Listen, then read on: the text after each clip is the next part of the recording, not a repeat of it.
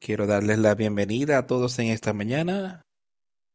Quiero mencionar al principio que vamos a tener nuestra reunión administrativa regular mañana por la noche a las 8. Vamos a empezar el servicio cantando el 279. No me pases, Señor.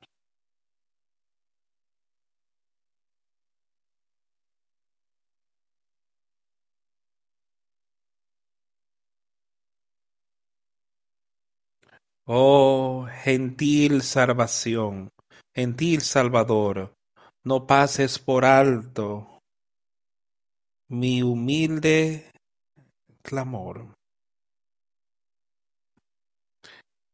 Mientras otros a otros estás llamando, no me pases por alto. Salvador, Salvador, oye mi humilde clamor. Mientras estés llamando a otros, no me pases por alto. Qué dulce consuelo pueda yo hallar ante tu trono de misericordia, arrodillado así en profunda contrición.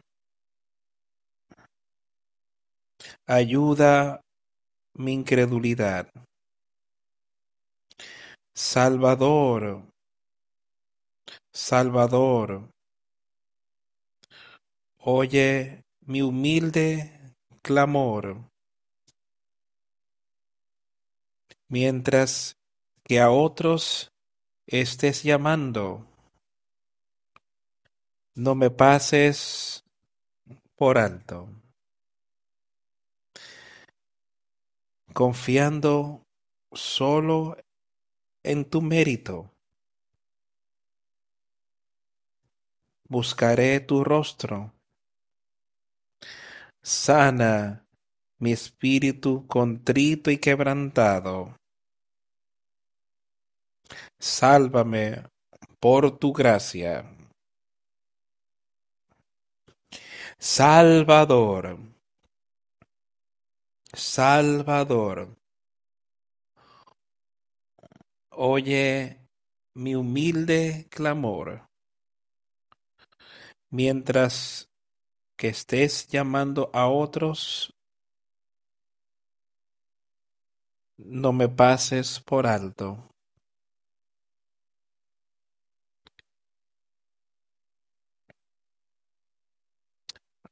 Tú eres la fuente de todo mi consuelo. Vales más que la vida para mí. ¿A quién más tengo en la tierra sino a ti?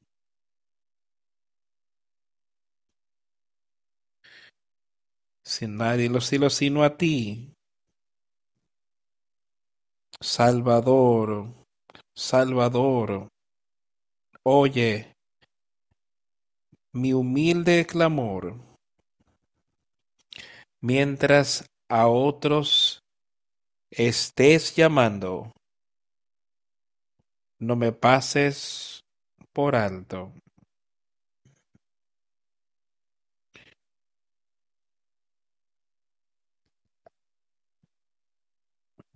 Pensando en esta canción, dice, no me pases por alto, oh Salvador, oye mi humilde clamor. Y ese debería ser de gran ánimo para todos, de saber que Él oye ese clamor y que Él no nos pasará por alto. O sea, aquellos que le buscan humildemente, aquellos que le buscan de verdad, una mente de verdadero arrepentimiento, queriendo seguirlo a Él. Él no nos pasará por alto. Él estará ahí. Salvador, oye mi humilde clamor. Cuanto a otros estés llamando, no me pases por alto.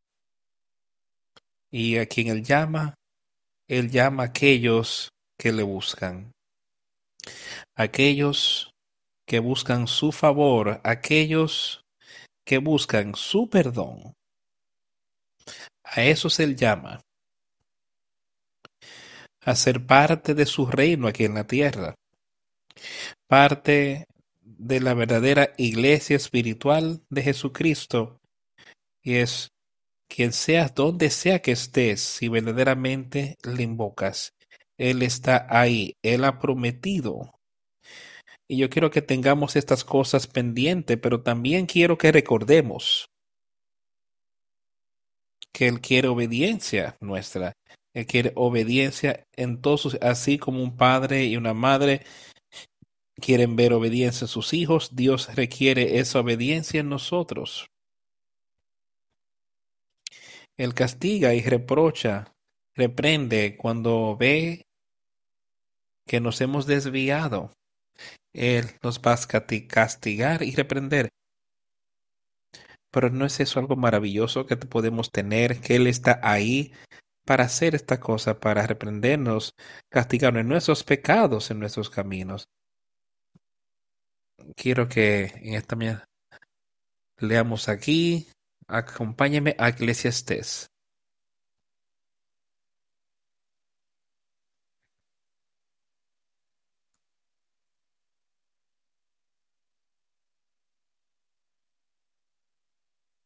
Capítulo 6 de Eclesiastés. Hay un mal que he visto debajo del cielo y muy común entre los hombres, el del hombre a quien Dios da riquezas y bienes y honra, y nada le falta de todo lo que su alma desea, pero Dios no le da facultad de disfrutar de ello, sino que lo disfrutan los extraños. Esto es vanidad y mal doloroso. Pensemos en eso como yo lo leo y como yo entiendo de lo que le está hablando, que Dios le da a este hombre todas las cosas que él quiere aquí en la tierra. Pero hay algo que, la cosa que él no puede participar hoy, es algo más. No le da poder de comer de, la cosa maravillosa que Dios tiene para ofrecerles espiritualmente. Tenemos que ir a Él, tenemos que buscarle. Y entonces ahí podemos ser parte de eso. Y si alguien tiene cien hijos y vive muchos años y los días de su edad fueron numerosos, si su alma no se sació del bien y también careció de sepultura, yo digo que un abortivo es mejor que él. Piensa en eso, le está diciendo que hasta un hombre que está aquí en la tierra y que tiene todas las cosas, si un hombre puede engendrar hasta 100 hijos y tener muchos años y tener todo lo que él desea aquí en la tierra. Tanto así que sus años son muchos y su alma no está lleno, lleno, lleno de las cosas de Dios, de su alma, que no sea con ese Espíritu Santo. Y también que no tendría, no tendría peligro, que eso es. Y lo digo, un nacimiento fuerte emoción. ¿Cómo es su vida? dice él. Aun cuando él tiene muchos hijos, tuvo todas las cosas que deseaba de este mundo, pero su alma no fue lleno del Espíritu de Dios. Él dice que era mejor que ni siquiera hubiese nacido, que ni siquiera hubiese tenido vida,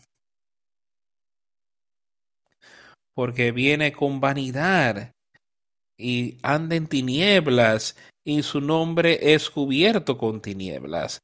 Además, no ha visto el sol, ni lo ha conocido. Más reposo tiene este que aquel. Porque si aquel viviere mil años dos veces sin gustar del bien, ¿no van todos al mismo lugar? Escucha, lo que este rey Salomón me parece que escribió esto era tuvo más sabiduría que cualquier otro hombre que había estado sobre la tierra.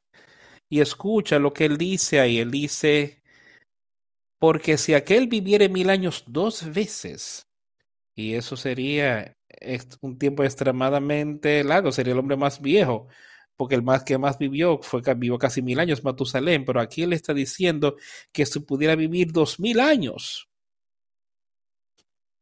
y no ha visto el bien, sino ha gustado del Espíritu Santo, de qué bien le hace. Él dice ahí, no van todos al mismo lugar.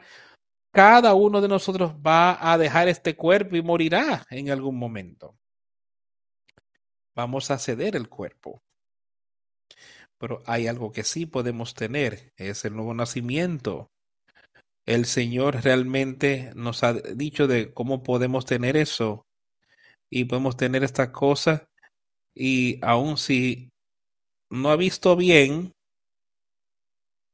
no todos van al mismo lugar. Todo el trabajo del hombre es para su boca y con todo eso su deseo no se sacia. Continúa queriendo más y más. Y esa es la naturaleza humana, no solo la boca con la que la, porque ese es el caso, el cuerpo tiene que continuar siendo lleno con comida pero podemos también dejar que los deseos de su mente, los deseos de la carne, sean así y pueden seguir y seguir y seguir nuestro apetito por las cosas que tanto deseamos de las cosas de este mundo. Nunca se sacia. Pero vamos continuamente, pero si hay algo que puede llenarnos y darnos paz y esperanza y darnos la tranquilidad de vida, y ese es el Espíritu Santo. Eso es lo que nos dará esa paz y seremos llenos con eso. Porque ¿qué más tiene el sabio que el necio? ¿Qué más tiene el pobre que supo caminar entre los vivos? Más vale vista de ojos, más vale vista de ojos que deseo ¿Qué pasa. Y también esto es vanidad y aflicción de espíritu. Más vale vista de ojos que deseo que pasa. ser llenos de conocimiento, sabiduría y conocimiento espiritual, de tener ojos para ver, ojos espirituales. Es así como yo lo veo. Eso es mejor que tener ese deseo continuo por las cosas del mundo, ese apetito que nunca puede ser saciado. Dice, esto también es vanidad y aflicción de espíritu. Respecto de lo que es, ya a mucho que tiene nombre y se sabe que es hombre y que no puede, o sea, y se sabe que es hombre y que no puede contender con aquel que es más poderoso que él. Ciertamente las muchas palabras multiplican la vanidad. ¿Qué más tiene el hombre? Piensa en eso. Todas las cosas son vanidad. Todas esas cosas que vemos aquí en esta vida y con las que aspiramos y buscamos. Todas las cosas aquí naturalmente que dejarán de ser son temporeras y pronto, pronto dejarán de ser con cada uno de nosotros. Y hay una cosa, conocer a Jesucristo y al Padre. Eso nunca pasará si lo sabemos. Eso nos llevará a lo que de lo que hemos hablado tanto recientemente es esa vida eterna que Él ha prometido darnos, que Él ha prometido enviarnos a todos, que lo que viendo que muchas, ciertamente las muchas palabras multiplican la vanidad. ¿Qué más tiene el hombre? Y vemos, y puedes ver eso, como la gente un deseo tal por las cosas del mundo y los mejora. Yo sé que no los hace mejor espiritualmente. Sí, puede ser que disfruten las cosas del mundo, puede ser que disfruten las cosas del pecado por un tiempecito, por una temporada, pero después todas las cosas que hemos visto que hemos sentido como que son buenas, todas estas cosas pronto dejarán de ser. ¿Y cómo será? ¿Cómo será cuando miremos atrás? Y estamos ahí y miramos al otro lado, como ese hombre rico del que hablamos recientemente, y podemos ver al justo de lejos y, y en tormento por el justo ahí. Con el justo. Y con Dios y Jesús en, en paraíso. Y miramos al otro lado, y que tuvimos esa oportunidad de conocerle. Tuvimos esa comunicar, de dejar estas cosas a un lado y buscar más y más en cómo yo puedo acercarme más a Él, cómo yo puedo ayudar a otro, cómo yo puedo animarlos a ellos, exhortarlos a acercarse más a Jesucristo. Porque ¿quién sabe cuál es el bien del hombre en esta vida? Todos los días de la vida de su vanidad, los cuales él pasa como sombra. Porque ¿quién enseñará al hombre qué será después debajo del sol? Yo creo que hay otros lugares en donde él habla de que venimos y vivimos aquí en la tierra y gastamos nuestro tiempo y ya después estamos y unos pocos años, ¿quién siquiera se va a acordar que estuvimos aquí en la tierra? Y todas las cosas que le habíamos con tanta gloria y que entendíamos que teníamos que hacer y ponerle todo el tiempo y esfuerzo, ¿qué le pasa? Entonces, a alguien más los toma, le pertenece a alguien, y entonces nos fuimos a una condición de eternidad. ¿Y cómo será eso? Pa? Porque ¿quién sabe lo que es bueno para el hombre en esta vida? Yo te puedo decir, Jesucristo y Dios el Padre sabe lo que es bueno para nosotros en esta vida. Pondrás tu fe y confianza en ellos para que te dirijan a ti y te guíen, para que así cuando te vayas de aquí, seas capaz de oír cuando él te bien hecho, buen servicio fiel, entra en mi reino todos los días de su vanidad que la pasó como una sombra. Porque ¿quién puede decirle a un hombre qué será después de él, debajo del sol? ¿Y qué vendrá después de tu vida? Jesucristo puede decir qué es lo que vamos a perseguir cuando venimos aquí. Él ha prometido que tú puedes tener vida eterna.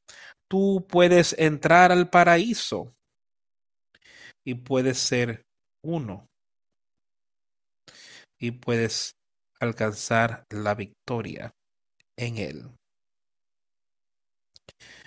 Tengamos estas cosas presentes y recordemos lo que Él dice estaba viendo unos pocos versículos más en el próximo capítulo, capítulo, si quiero leer algunos de esos. Dice, mejor es buena fama que el buen ungüento, y mejor el día de la muerte que el día del nacimiento. Piensa en eso. Pensamos en el nacimiento como un, tiempo de gozoso, o sea, es maravilloso cuando se viene una nueva, pero tú sabes lo que es aún mejor que todo eso es tener ese nuevo nacimiento del cual él habla. Eso es lo que realmente lo que realmente nos podemos regocijar y cuando vemos a otros que han podido tener ese nuevo nacimiento y están buscando ese nuevo nacimiento, regocijarnos en esto con él, pero el mayor gozo, el mayor de todos, el día de la muerte que el día del luto, mejor, mejor que el fino ungüento y el día de la muerte es mejor que el día del nacimiento de una. Ahora le está hablando del, del nacimiento natural, pero ese día de nacimiento espiritual es grande y después la muerte de una persona justa, una persona que tuvo ese nacimiento espiritual, la muerte de aquel o de él o ella es lo más maravilloso que nos puede pasar a cualquiera que dejemos este cuerpo de carne, salimos de este cuerpo que puede ser pecaminoso, nos alejamos de las tentaciones de Satanás y vamos a esa vida eterna. Quiero que pienses en eso. Ese es lo más grande que nos puede pasar. Es dejar este cuerpo si hemos nacido otra vez. Si tú no has nacido de nuevo, amigos míos, te ruego, que busques de Jesucristo y que nazcas otra vez con esa, no es ese Espíritu Santo hecho un nuevo hombre o mujer por el poder de Dios. Y entonces ese día de la muerte, el cual vas a aspirar, es mejor ir a la casa de luto que a la casa del banquete, porque ese es el fin de todos los hombres, y el que vive lo pondrá en su corazón. Mejor es el pesar que la risa, porque con la tristeza del rostro se enmendará el corazón. Piensa en eso. Lo que él realmente está diciendo ahí, cuando ve, tenemos tristeza, el verdadero triste, la verdadera tristeza de nuestra naturaleza pecaminosa y saber que estamos viviendo en pecado y sabiendo que estamos perdidos y sabemos que tener gran pesar por ello. Él dice, eso es mejor que la risa en nuestros caminos pecaminosos, porque por la tristeza de tu rostro, cuando vemos eso y sabemos que no hay nada que podamos hacer, el corazón es hecho mejor. El corazón es hecho mejor cuando vemos eso y nos arrepentimos de nuestros pecados y nos bautizamos por la remisión de nuestros pecados y aceptamos a Jesucristo como nuestro Salvador. Ponemos nuestra confianza y nuestra fe en Jesucristo y en Dios el Padre. Ahí es cuando nuestro corazón es hecho mejor. El corazón del sabio está en la casa del luto, más el corazón de los insensatos en la casa que hay alegría. Mejor es oír la reprensión del sabio que la canción de los necios. Ten cuidado, ten cuidado con lo que hacemos. ¿Cuántas veces hemos dicho, oye, he aquí la palabra del Señor? ¿Quién es el sabio? Dios el Padre. Ese es quien es el sabio y en su Hijo entonces sus siervos, a quien él le tiene aquí en la tierra, aquellos que tienen su espíritu en ellos, ellos son sabios espiritualmente. Escúchales, préstale mucha atención y así alcanzaremos la victoria en Jesucristo, nuestro Señor y nuestro Salvador. Alcanza, ve la victoria en ello y que todos entonces seamos, estemos al unísono con Él y nos regocijemos en su espíritu.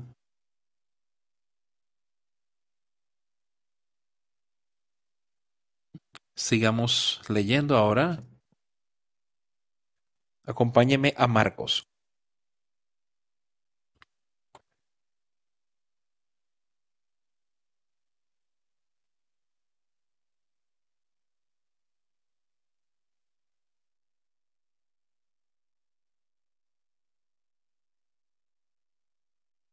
Vamos a empezar a leer Marcos en el capítulo 2 de Marcos.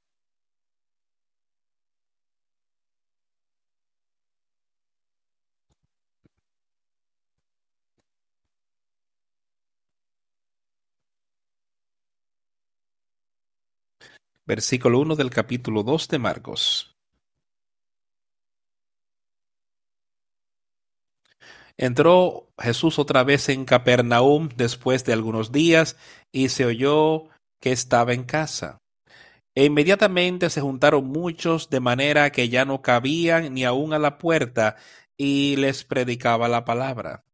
Entonces vinieron a él algunos trayendo un paralítico que era, que era cargado por cuatro y como no podían acercarse a él a causa de la multitud, descubrieron el techo de donde estaba y haciendo una abertura, bajaron el lecho en que yacía el paralítico. Al ver Jesús la fe de ellos, dijo al paralítico, Hijo, tus pecados te son perdonados. Vamos a detenernos a pensar en lo que ocurrió ahí. ¿Qué ocurría? Aquí Jesús había estado enseñando y enseñando en otros lugares. Había hecho milagros, había cosas que había empezado, por lo cual había empezado a tener una reputación de lo que era y estaba ahí y que dice, estaba predicando la palabra. ¿Qué es la palabra? La palabra es el Evangelio de Jesucristo. La palabra son las verdades de Dios, como Él quiere que nosotros vivamos aquí en la tierra, como Él quiere que nosotros pongamos nuestra fe y confianza en Jesús, en Dios, por Jesucristo. Esa es la palabra, eso es lo que le estaba enseñando y predicándole a esta gente.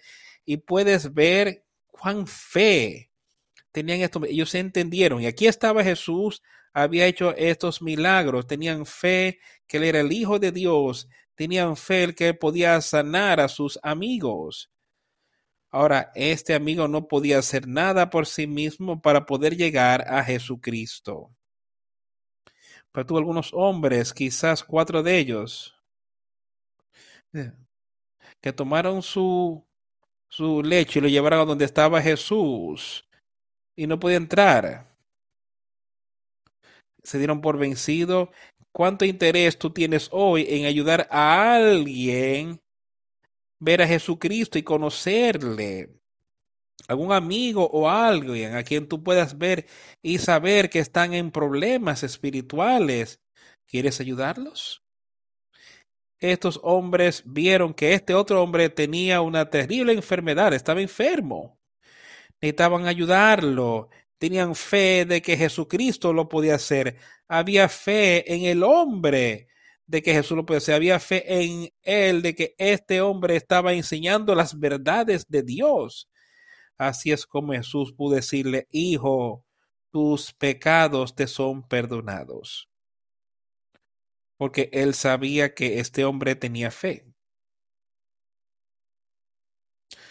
Pero había algunos de los escribas allí, los cuales cavilaban en sus corazones. Él vio, y vieron lo que estaba ocurriendo, vieron a este hombre, Jesús, decirle a esta persona que había sido bajado al lugar y miren todo lo que está ocurriendo. Ellos no subieron ahí y vieron que no había manera de pasarlo por la puerta, no. Y se fueron y se dieron por vencidos. Dice, bueno, bueno, no podemos hacer nada. Él dijo, no, tenemos que intentar, queremos ver a este hombre sano, ¿qué podemos hacer? Se subieron al encima de la casa. A veces de alguna manera allí que quizás en algunos casos en esos días había unas escaleras que subían y que tenían lugares de vivir, que subían para estar en el techo. Pero eso pudo haber sido la razón por la cual ellos subieron allí. Y cuando llegaron allí todavía no se desanimaron por eso inmediatamente dijeron, vamos a, vamos a, abrir el techo. Comenzaron a quitar partes del techo, a, abrir, a hacer una abertura. Y entonces descendieron al hombre para que tú estuvieras frente a Jesús. Cuando Jesús vio su fe, él le dijo al paralítico, a ti te digo, tus pecados son perdonados. ¿Tú crees que él hará algo diferente para ti y para mí. ¿Crees que el amor era para esa persona? Y yo vine por los pecados, por los pecados de todo el mundo. No importa quién eres, lo que has hecho, de dónde vienes. Él vino por tus pecados. Él vino para ayudarnos a cada uno, Él vino para darnos esa esperanza, vino para darnos ese nuevo nacimiento, porque Él dijo que, que Él dijo que debes tener para poder entrar en el reino de Dios. Tienes que tener, tienes que buscar, asegurar que lo tengamos. Mas los fariseos, algunos de los escribas que estaban ahí, estas personas santurronas sentían como que somos los escogidos de Dios. Hemos estado siguiendo lo que Dios nos ha pedido que hiciera. Hemos guardado y obedecido la ley. Y, uh, en sus corazones. porque este hombre habla blasfemias? ¿Quién puede perdonar, perdonar pecados sino solo Dios? Inmediatamente cuando Jesús percibió en su espíritu que pensaban así para sí mismos, Él les dijo, ¿por qué decís estas cosas en sus corazones? Y Él estará haciendo eso con nosotros si no estamos escuchando, si estamos tratando de desacreditar sus palabras que nos están siendo habladas hoy, si estamos tratando de desacreditarlas, ¿por qué cabila estas cosas en sus corazones? ¿Por qué no están poniendo su fe y confianza ahí? Porque no dicen, sí, yo creo, yo quiero creer. Yo quiero ser parte de tu reino. Quiero ser parte de tu obra aquí en la tierra. ¿Por qué caviláis estas cosas en sus corazones? ¿Qué es más fácil decirle al paralítico? Tus pecados te son perdonados, o decirle, levántate, toma tu lecho y anda. Pues para que sepáis que el Hijo del Hombre tiene potestad en la tierra para perdonar pecados, le dijo al paralítico, a ti te digo, levántate, toma tu lecho y vete a tu casa. Yo dije estas cosas para que ustedes, ustedes judíos santurrones, puedan saber que el Hijo de Dios tiene poder para el perdón de pecados. Yo quiero que recordemos eso hoy, que Él tiene poder para perdonar nuestros pecados, pero que para que puedas saber que el Hijo del Hombre tiene poder para perdonar pecados. Y entonces, después de haberle dicho eso al hombre, le dijo entonces, ahora a ti te digo, levántate, toma tu lecho y vete a tu casa. Lo salvó, le perdonó sus pecados y lo sanó de la enfermedad que él tenía, el poder de Dios. E inmediatamente se levantó, tomó su lecho salió delante de todos, de manera que todos se asombraron y glorificaron a Dios, diciendo, nunca hemos visto tal cosa. Después volvió a salir al mar, y toda la gente venía a él y les enseñaba. Piensa en lo que ocurrió ahí, este hombre que había llegado sin poder caminar, que tuvieron que descenderlo por el techo. Jesús le dijo, te perdono tus pecados, ahora te estoy salvando, levántate, toma tu lecho y vete a tu casa. Y todas estas cosas ocurrieron ahí mismo delante de los ojos de esta gente, los escribas, los fariseos quizás, quien sea que fueran. Todo ocurrió ahí mismo. Y yo sé que su palabra y sus verdades están siendo habladas aquí frente a nosotros así como lo fue en aquel tiempo. Dice, nunca lo hemos visto de esta manera, tal cosa. Pudo haber sido la manera en que nosotros vemos las cosas. Estamos en la capacidad de ver, de entender a plenitud su obra y de ver y conocer del poder de Dios por Jesucristo nuestro Señor y ver esto obrando en nuestros en nuestras vidas. ¿Podemos ver esas cosas? Después sale y se acercó a donde estaba el mar. Y toda la multitud que le había estado escuchando, esta multitud que estaba ahí en esa casa quizás. Y ahora salió a un espacio abierto. Mientras pasaba, él vio a, a, a Leví, hijo del feo, sentado al banco de los tributos públicos y le dijo, sígueme, y levantándole le siguió. Tú puedes oír las cosas que están ocurriendo y cómo la gente puede oírlo y cómo sencillamente le fueron obedientes. Inmediatamente, cuando él pasó por ahí, y le hablaron y me parece que el que se llama Leví, me parece que el que, llamaron Mateo. era colector de impuestos, cobrador de impuestos, y se ven, sígueme. Y ellos, los recolectores de impuestos, eran vistos como personas muy bajas, eran consideradas como personas que les gustaba extorsionar a la gente, cobrarle de más y quedarse con esto. Así era como la gente los consideraba, que no eran honestos para nada. Y aquí Jesús camina y ve a este hombre. Y dice ahora, ven, sígueme. Y él fue obediente. Y se levantó.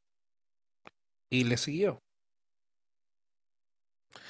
Y aconteció que, que Jesús estaba sentado en su casa. Muchos publicanos, pecadores también estaban a la mesa juntamente con Jesús y sus discípulos, porque había muchos que le habían seguido. Y los escribas y los fariseos, viéndole comer con los publicanos y con los pecadores, dijeron a sus discípulos, ¿qué es esto que él come y bebe con los publicanos y pecadores? Escucha lo que Jesús estaba haciendo, que él estaba aquí en la tierra él había venido, le acaba de decir a este hombre que la gente la ven con desdén, ven, sígueme. Y me parece después que va a la casa de ese mismo hombre y está sentado ahí comiendo. ¿Y quiénes estaban ahí? Otros publicanos y pecadores, gente del mundo allí, gente que no eran como los judos santurreones, me parece, así es como yo lo veo eran personas ahí que necesitaban ayuda. Jesús lo vio y supo y entendió que necesitaban ayuda. Él ve y sabe y entiende que cada uno de nosotros necesita esa ayuda espiritual hoy, que nosotros no podemos hacerlo por nosotros mismos. Podemos hacerlo por su poder, por su amor. ¿Y que él hizo entonces? Y Jesús se sentó a comer en su casa y había muchos publicanos y pecadores que también estaban sentados ahí con Jesús y sus discípulos, porque habían muchos que le habían seguido. Ahora, cuando los escribas y los fariseos lo vio comer con fariseos, con publicanos y pecadores, le dicen a sus discípulos, ¿qué es esto que él come y bebe con los publicanos y pecadores? Piensen lo que estaba ocurriendo. Aquí estaba Jesús y ellos se veían a sí mismos como personas buenas y justas. Y aquí estaba este hombre que decía ser el Hijo de Dios. El Hijo de Dios. ¿Y qué él estaba haciendo? Él estaba ahí mismo entre esta gente, entre estos escribas y fariseos que lo veían con desdén por su manera de vivir. ¿Cómo es que come y bebe con pecado, publicanos y pecadores. Jesús, acabamos de leer ahí hace breve, cuando llegaron y estaban hablando de que él podía percibir en su corazón, él entendió cuáles eran sus, cómo él pensaba, o sea, cómo él puede perdonar pecados, y se volteó y los reprochó y les dijo, y ahora, esta gente aquí están murmurando y quejándose y dentro de sí se decían a sus discípulos. Ellos no fueron a Jesús a decírselo, sino que fueron a los discípulos diciéndole cómo es que él come y bebe con pecadores y publicanos. Cuando Jesús lo oyó, les dijo,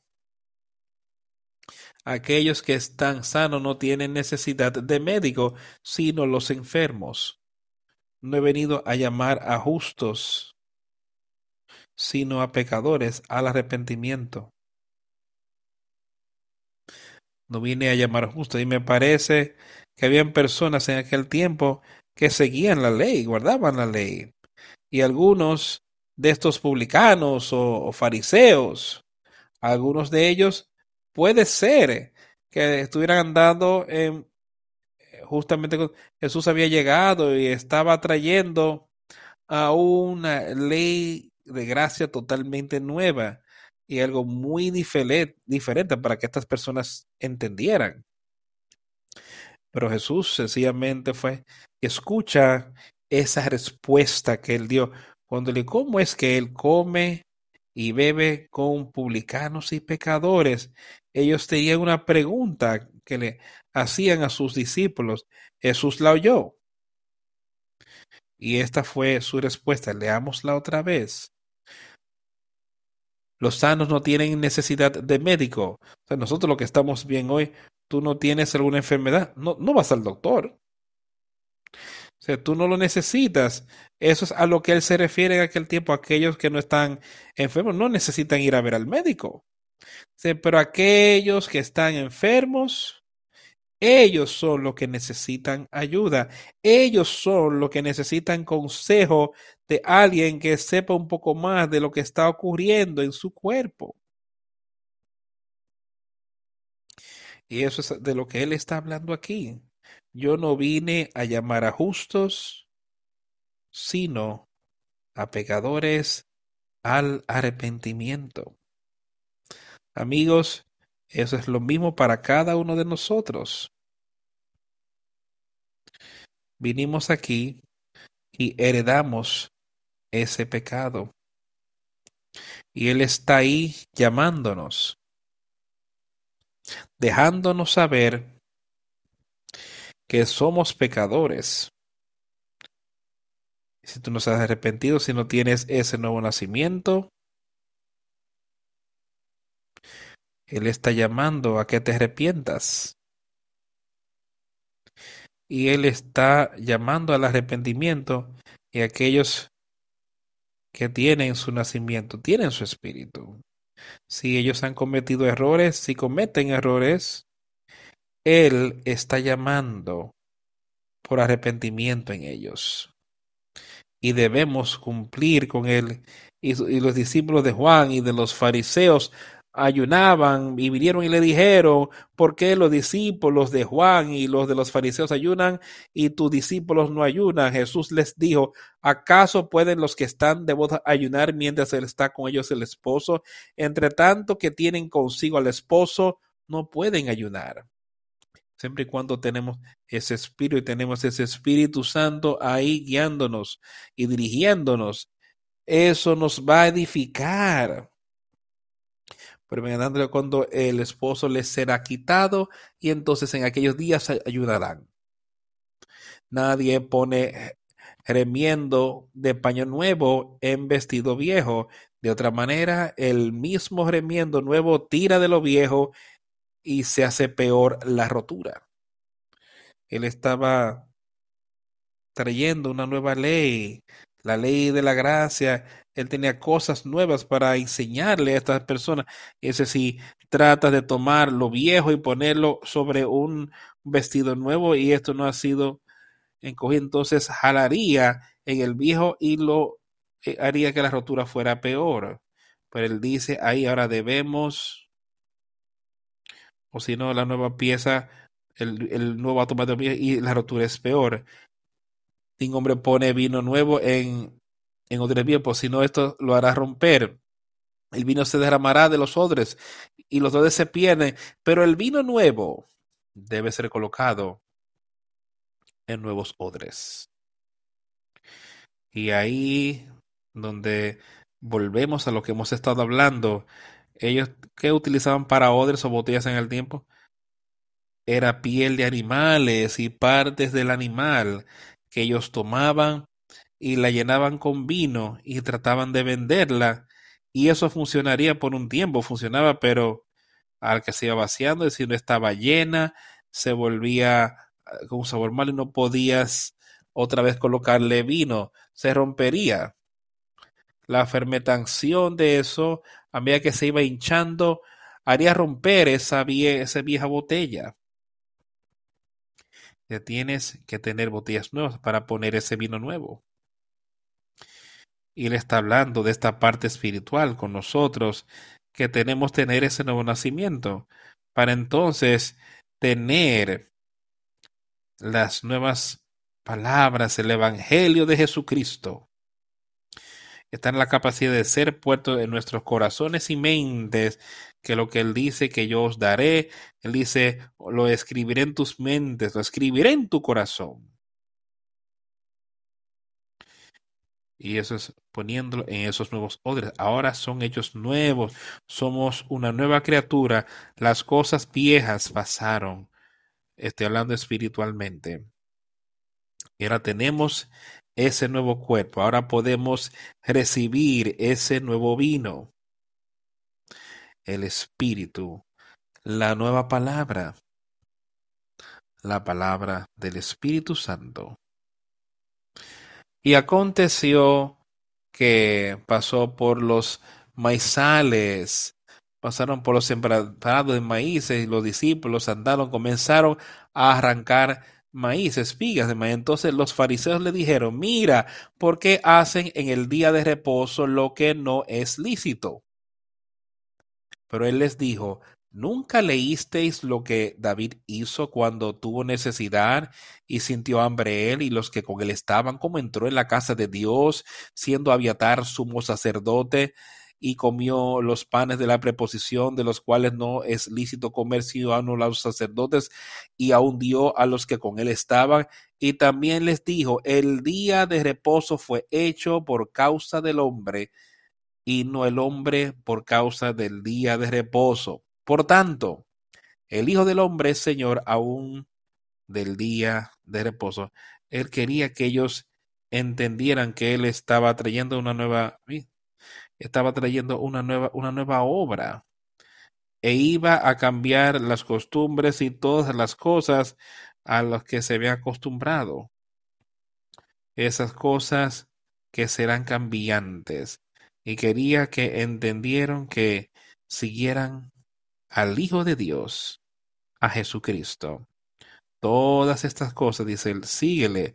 Por tanto, el Hijo del Hombre es Señor también del día de reposo. Es sobre toda la tierra. Y Necesitamos poner nuestra fe y confianza en Él. No en el hombre, pero en Él. Y así vemos victoria en Jesucristo. Todas las cosas que él hizo, hay alguien, básicamente, que no encuentre algo más con él. ¿Cómo es en nuestra vida hoy?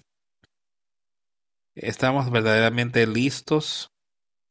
¿O has entregado verdaderamente, te has entregado a Jesucristo? Entregarlo todo, como dice la canción, yo todo doy a ti. Yo me rindo a ti. ¿Hemos verdaderamente ser capaces de hacer eso o queremos aferrarnos a algo que entendemos que quizás está en el pasado? Queremos aferrarnos a nuestra vida pasada. Queremos aferrarnos al mundo.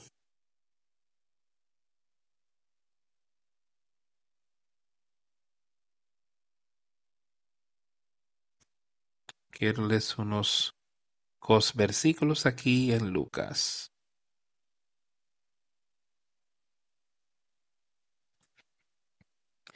Acompáñeme al capítulo 7 de Lucas.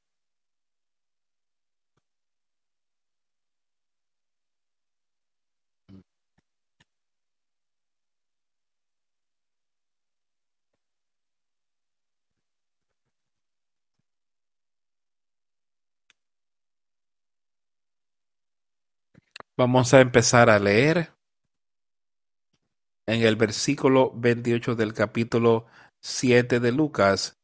Porque os digo, entre aquellos que han nacido de mujer, no hay un mayor profeta que Juan el Bautista, pero el más pequeño en el reino de Dios es mayor que él.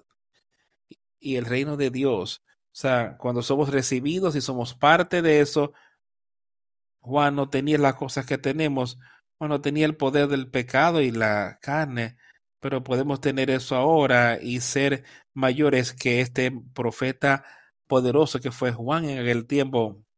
Pero eso no es algo que viene de nosotros, eso se debe al poder de Dios que nos ha dado cuando nos arrepentimos y nos volvemos parte del reino de Dios. Y todas las personas que lo oyeron y los publicanos lo justificaron, siendo bautizados con el bautismo de Juan. Mas los fariseos y los abogados rechazaron el consejo de Dios contra ellos, siendo no siendo bautizados por Juan. Y dijo el Señor, quiero que escuches este versículo. ¿A qué pues compararé los hombres de esta generación? ¿Y a qué son semejantes? Yo quiero que cada uno de nosotros piense en lo que estos hemos tenido estas palabras siendo nos predicadas. Yo básicamente toda mi vida he escuchado a esta Biblia hacerme predicada y enseñada y muchos de ustedes también, muchas de estas personas aquí oían cosas que les eran nuevas. Era difícil ponerlos a un lado podría ser algo que es nuevo para ti hoy, porque nunca has podido aceptarlo. Nunca has estado presente tanto tiempo. Y el Señor dijo, ahora escucha, Él les dio algo de información aquí. ¿A, a qué los asemejaré los hombres de estas generaciones? ¿Y a qué se asemejan? Se parecen a los niños sentados en la plaza y llamándose unos a otros, diciendo, os tocamos flauta y no bailasteis, os endechamos y no llorasteis. Porque vino Juan el Bautista que ni comía pan ni bebía vino y decís, demonio tiene. Vino el Hijo del Hombre que come y bebe y decís, este es un hombre comilón y bebedor de vino, amigo de publicanos y de pecadores. Mas la sabiduría es justificada por todos sus hijos.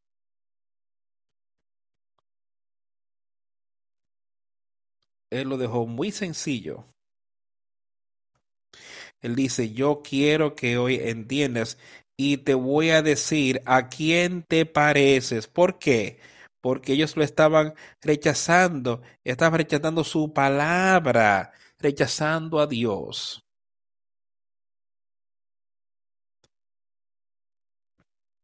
Yo quiero que examinemos nuestra vida. Quiero que te detengas y pienses en tu vida.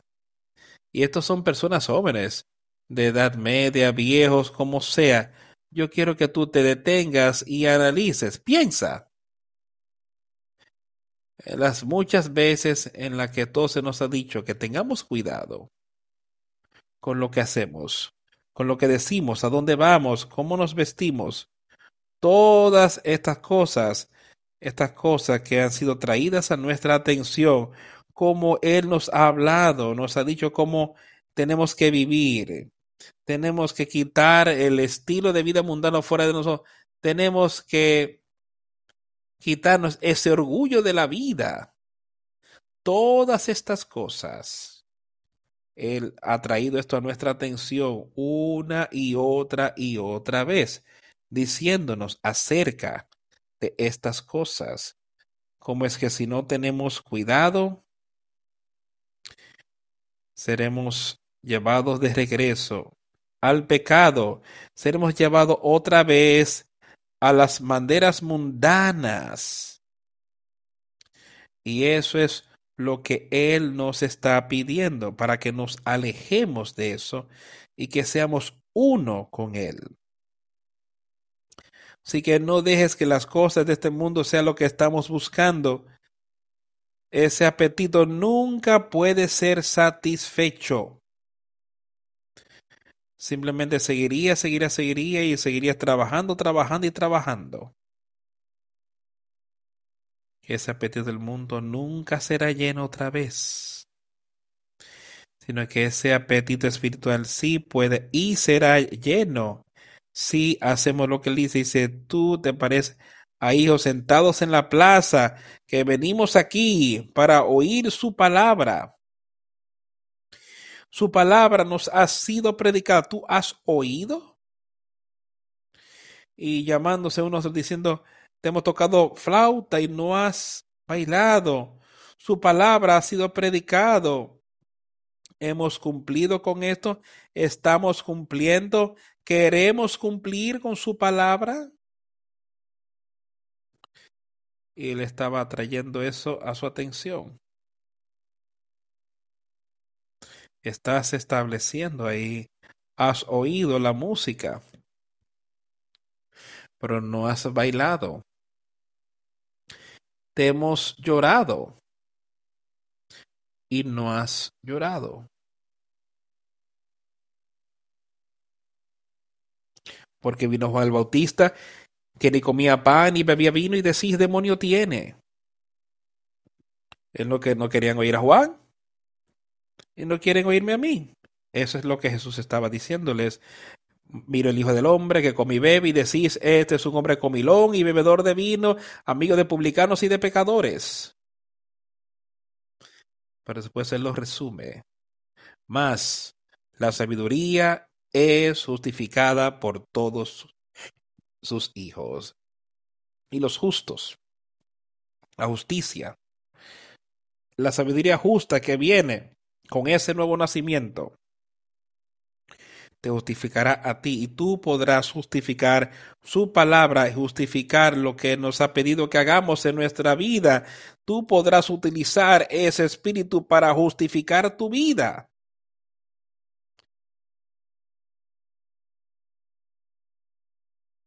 ¿Estás oyendo la música? Si la has oído, ¿estás dispuesto a bailar? ¿Estás oyendo la palabra? Y si, lo estás oyendo, ¿por qué no estás obedeciendo su palabra? Si este es tu caso, y es obvio en muchos casos, ¿hay alguna diferencia entre la vida? Y lo hemos visto, ¿hay una diferencia en tu vida que la vida de las personas del mundo, los incrédulos? ¿Hay alguna diferencia? ¿Hay una diferencia en cómo tú te viste? ¿Hay diferencia en tus palabras, las cosas que dices? ¿Hay una diferencia en los lugares a donde vas? Que la gente del mundo.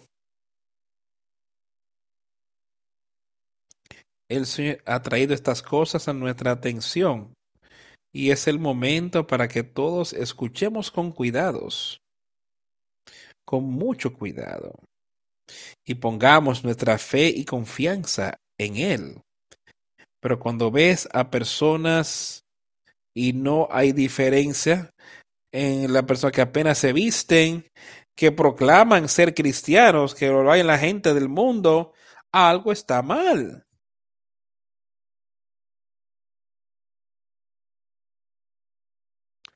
Él nos ha dicho. Oigamos su palabra. Hay un momento cuando las personas decían, sí, hay un momento hoy donde puede ver ciertas cosas. Y decir, bueno, es, deben ser cristianos como por la manera que actúan, los lugares a donde van y lo que están diciendo y cómo visten. Podría ser lo que las personas dirían de nosotros sobre ti, sobre mí. Yo no quiero que simplemente digan eso sobre mí por mi autojusticia. Yo quiero que digan eso sobre mí porque pueden ver lo que Dios ha hecho por mí y darle a Dios la honra y la gloria para que ellos quieran ser parte de eso. Por e, eso es lo que deberíamos estar buscando y deseando eso. Pongamos nuestra fe y confianza en Jesucristo, no en el hombre. Y recuerda, más la sabiduría está justificada de todos nuestros hijos. La sabiduría de Dios es de lo que le está hablando. ¿Sabes algo de la sabiduría del hombre? Esto justifica sus obras malas. La sabiduría del hombre tomará la palabra de Dios y la convertirá en una mentira. Y estas cosas han pasadas. No es lo que pasa en nuestro tiempo. La palabra de Dios tomada y cambiada a una vida para justificar la sabiduría de un hombre. Yo quiero ser justificado por la sabiduría de Dios. Y de poder recibir esa santidad, poder recibir ese espíritu. Cuando vas y ves como la gente, las cosas que quieren vestir, que no tienen respeto al cuerpo, pero para nada,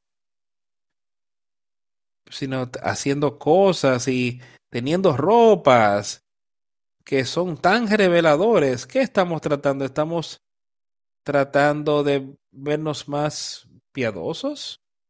¿O estamos tratando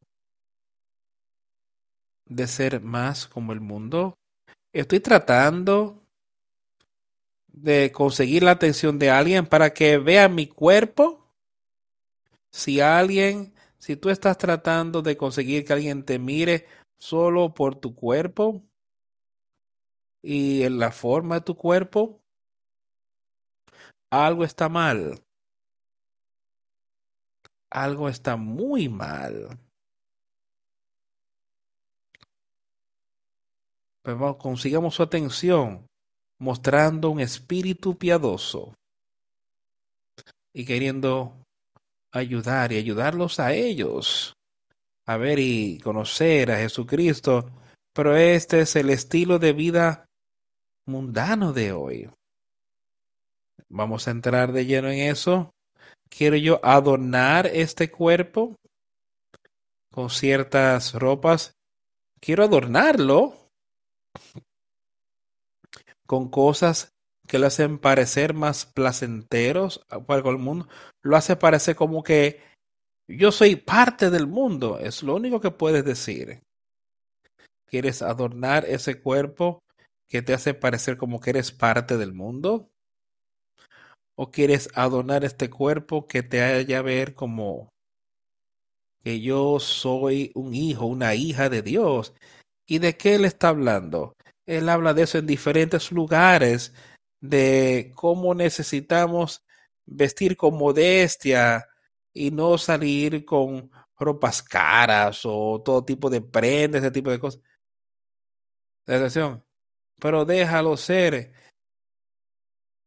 la parte interna del cuerpo, el espíritu interno con el que eres, que ese sea lo que sea de adorno a este cuerpo. Y amigos, lo único que estoy haciendo es conseguir que entendamos su palabra. Esto es algo que yo estoy tratando de decirte a ti como que tú necesites hacer. Tú tienes que llevar solo al Señor y que Él sea el que te lo muestre. Si tú haces algo porque yo te dije que lo hiciera, eso no te va a servir de bien.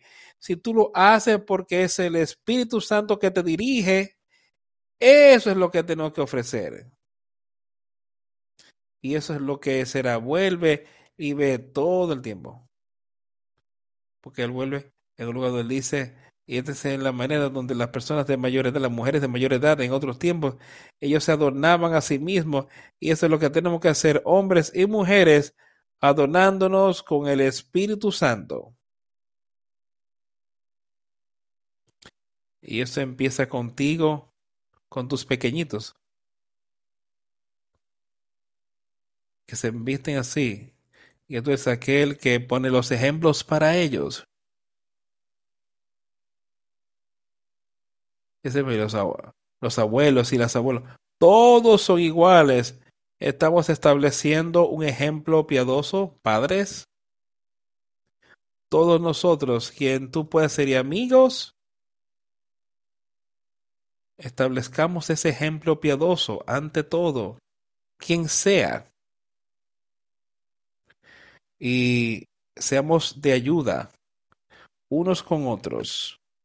Seamos de ayuda unos con otros, pero solo recordando lo que le quiero leer ese versículo 31 y leerlo otra vez. Yo quiero que nos vayamos de aquí hoy con un buen entender de lo que él está diciendo. Y él dijo el Señor, ¿a qué pues compararé los hombres de esta generación? y a qué son semejantes. Me parece que él está hablando de esa generación mundana, no creo que él está hablando de la generación de los justos y podemos ser parte de eso. Cada uno de nosotros puede ser parte de yo sé que hay gente aquí hoy que son parte de ese Quien tú eres, ya eso es entre tú y el Señor. Eso es entre tú y Dios. Sientes como que tienes que moverte. Él está ahí con esa mano extendida. Y Él está diciéndonos que se parecen a hijos sentados en la plaza, llamándose unos a otros, llamándolos a que vengan y disfrutemos esta, esta música. Te hemos rogado y no has bailado. Estaban llamándoles, pero no estaban oyendo, no estaban escuchando. Hemos endechado con usted y ustedes no lloraste, es lo mismo, tratamos ambas maneras. Les hemos endechado y no, no han hecho nada, absolutamente nada. Yo quiero que escuche su palabra. Yo quiero que estemos al unísono con Él. Y así alcancemos la victoria, amigos. Todos aquí tenemos esa oportunidad. Pongámoslos en práctica. Oigamos su palabra y pongámoslos en práctica en nuestra vida. El Hijo del Hombre ha venido que come y bebe, pero salte, porque Juan el Bautista, que ni comía pan ni bebía vino y decís, demonio tiene. Ellos no querían oírlo a él, se quejaban de la manera en la que él hacía las cosas. Vamos a quejarnos de las cosas que Dios pedirá que nosotros hagamos en nuestro tiempo. El Hijo del Hombre ha venido comiendo y bebiendo y dice, ah, pero es un hombre glotón y bebedor de vino, amigo de publicados y de pecadores. ¿Vas a escucharlos en este caso? Ellos simplemente no querían oír, ellos no tenían oídos para oír y no querían oír de ninguna manera. Tengamos esos oídos para pongámoslos en la mano de Jesucristo. Pero la sabiduría es justificado por todos sus hijos. Sabiduría se justifica. Y continúa diciendo, ahí voy a leer unos versículos más, pero sigue diciendo, fue a la casa de este fariseo y se sentó a comer, a con una mujer que era pecadora, que vino y ella trajo un, un perfume y enjugó los pelos de con sus ella sabía que era pecadora quebrantada porque sabía que necesitaba ayuda. Los fariseos ahí querían quedar, quejar decir, ¿por qué? ¿Por qué no dijeron algo al respecto? El maestro, Jesús, a donde él, Simón tengo algo para decirte a ti. No, maestro, di. Hay cierto deudo con dos deudos, cierto que con dos deudos, uno que le había 500, el otro 50, y cuando no tenía nada que pagar, no tenía nada que pagarle, le perdonó a ambos. Dime entonces, por tanto, ¿cuál de ellos lo amará más? Dile. Querida, para no tenemos con qué pagar no importa qué tan grande pecador seas. Si vas a Él, francamente les perdonó ambas cosas. Porque no tenían nada con qué pagar. Tú y yo no tenemos nada con qué pagar, pero podemos ir a Jesucristo y pedir perdón de pecados. ¿Quién lo amará más? Simón le respondió, bueno, supongo que aquel que le perdonó más.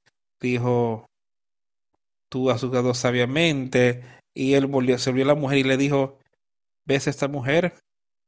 Yo lo entré a la casa, pero no me diste agua para mis pies. Pero ella lavó mis pies con lágrimas, jugó con sus cabellos. No me diste besto por esta mujer del momento que llegué aquí.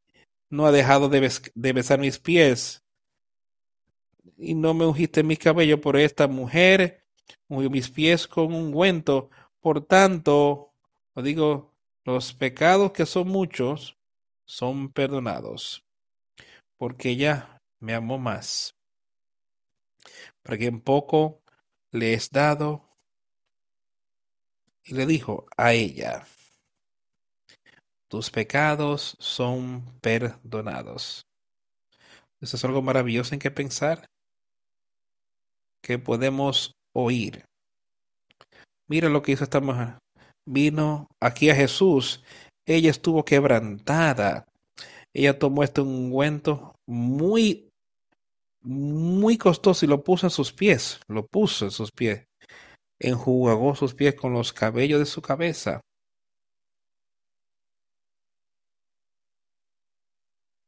Ella le amó. Tenía un gran amor ahí. Y Jesús le dijo, tus pecados son perdonados. Y ellos que lo dieron, empezaron a decirse, ¿quién es este hombre que perdona pecados? Y le dijo a la mujer, tu fe te ha salvado. Ve en paz.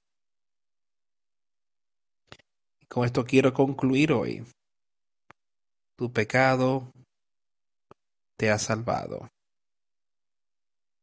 Ve. Ve en paz hoy. Pon tu fe y confianza en Él hoy. No seáis sabios en vuestra propia opinión. Teme a Dios y apártate del mal. Uno de los proverbios dice eso. No seas sabio en tu propia opinión. Teme a Dios y apártate del mal. Vamos a cantar el 226. O ven, banda de ángeles, 226.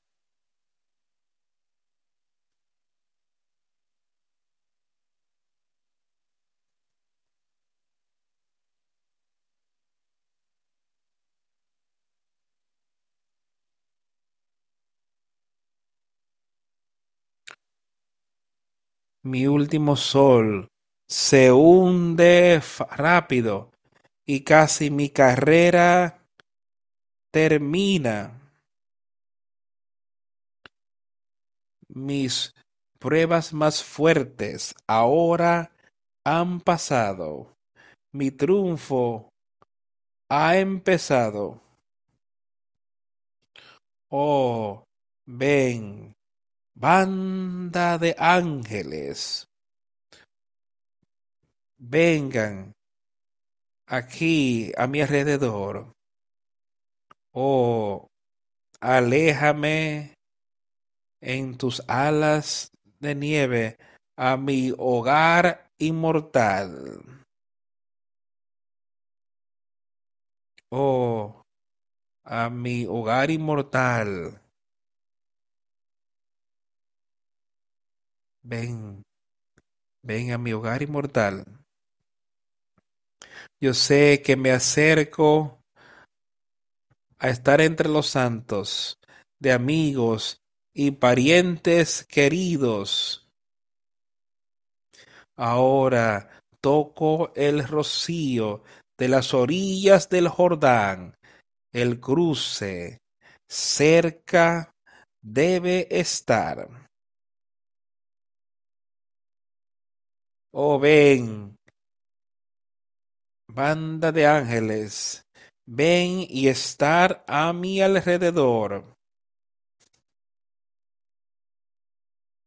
Oh, venir, llévame sobre tus alas de nieve a mi hogar inmortal. Oh, llévame sobre tus alas a mi hogar inmortal.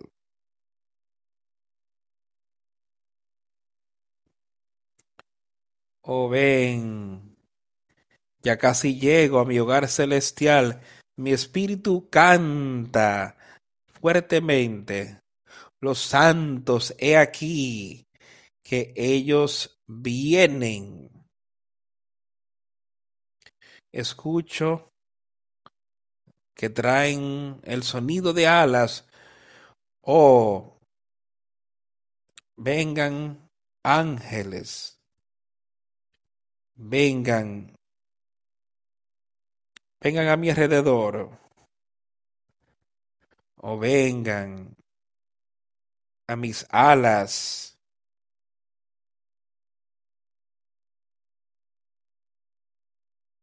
O vengan, véngame sobre sus alas de nieve a mi hogar inmortal. Oh, lleva mi corazón que te anhela hasta aquel que sangró y murió por mí.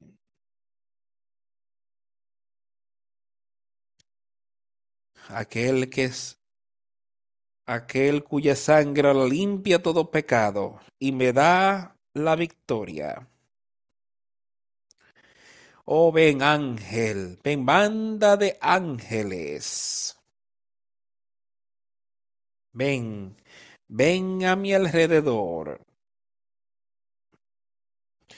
Oh, llévame sobre tus alas de nieve a mi hogar inmortal.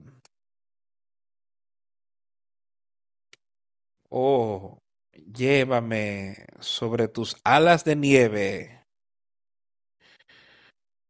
a mi ser inmortal.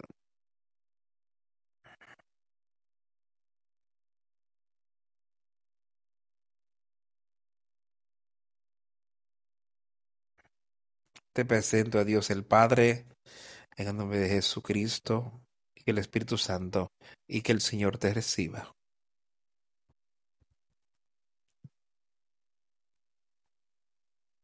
Te presento a Dios el Padre, en el nombre de Jesucristo y el Espíritu Santo, y que el Señor te reciba.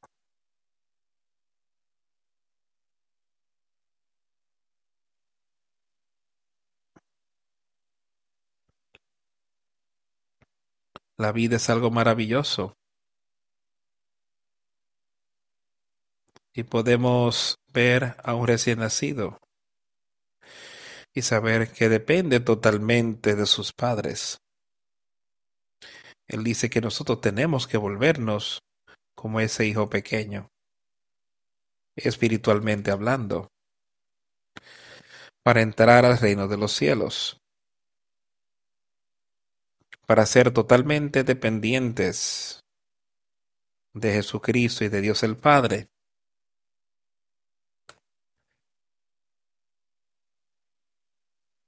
Mi sol más reciente se hunde rápido, mi carrera casi ya ha terminado. Mis pruebas más fuertes ahora han pasado. Mi triunfo ha empezado. Entonces al final, oh lleva mi corazón de anhelo, quien sangró y murió por mí, cuya sangre ahora limpia todo pecado y me da victoria. Oh ven, ven banda de ángeles, vengan, so, rodéanos llévanos a casa hasta la victoria. Oremos. A Dios el Padre, te ruego que seas con todo lo que tiene un corazón con pesadez hoy, que cada uno de nosotros ayúdalos a recurrir a ti. Y lo como tú entiendas para que nos castigues y nos respondas lo que tú entiendas, que traigas a nuestra atención para ser llenos con tu sabiduría y conocimiento espiritual. Que tengas fe y confianza de que podemos ser perdonados y que podemos tener la vida así como aquellas de las que hemos leído hoy. Muéstranos cómo podemos animarnos unos a otros en tu palabra y muéstranos lo que quiere que hagamos con las cosas que han confiado en nuestra vida. Sé con nosotros en los días venideros. Que tu espíritu sea prevaleciente en tu vida. Queremos utilizarlo para vencer a Satanás y así tener la victoria. En el nombre de Jesús hemos orado. Amén.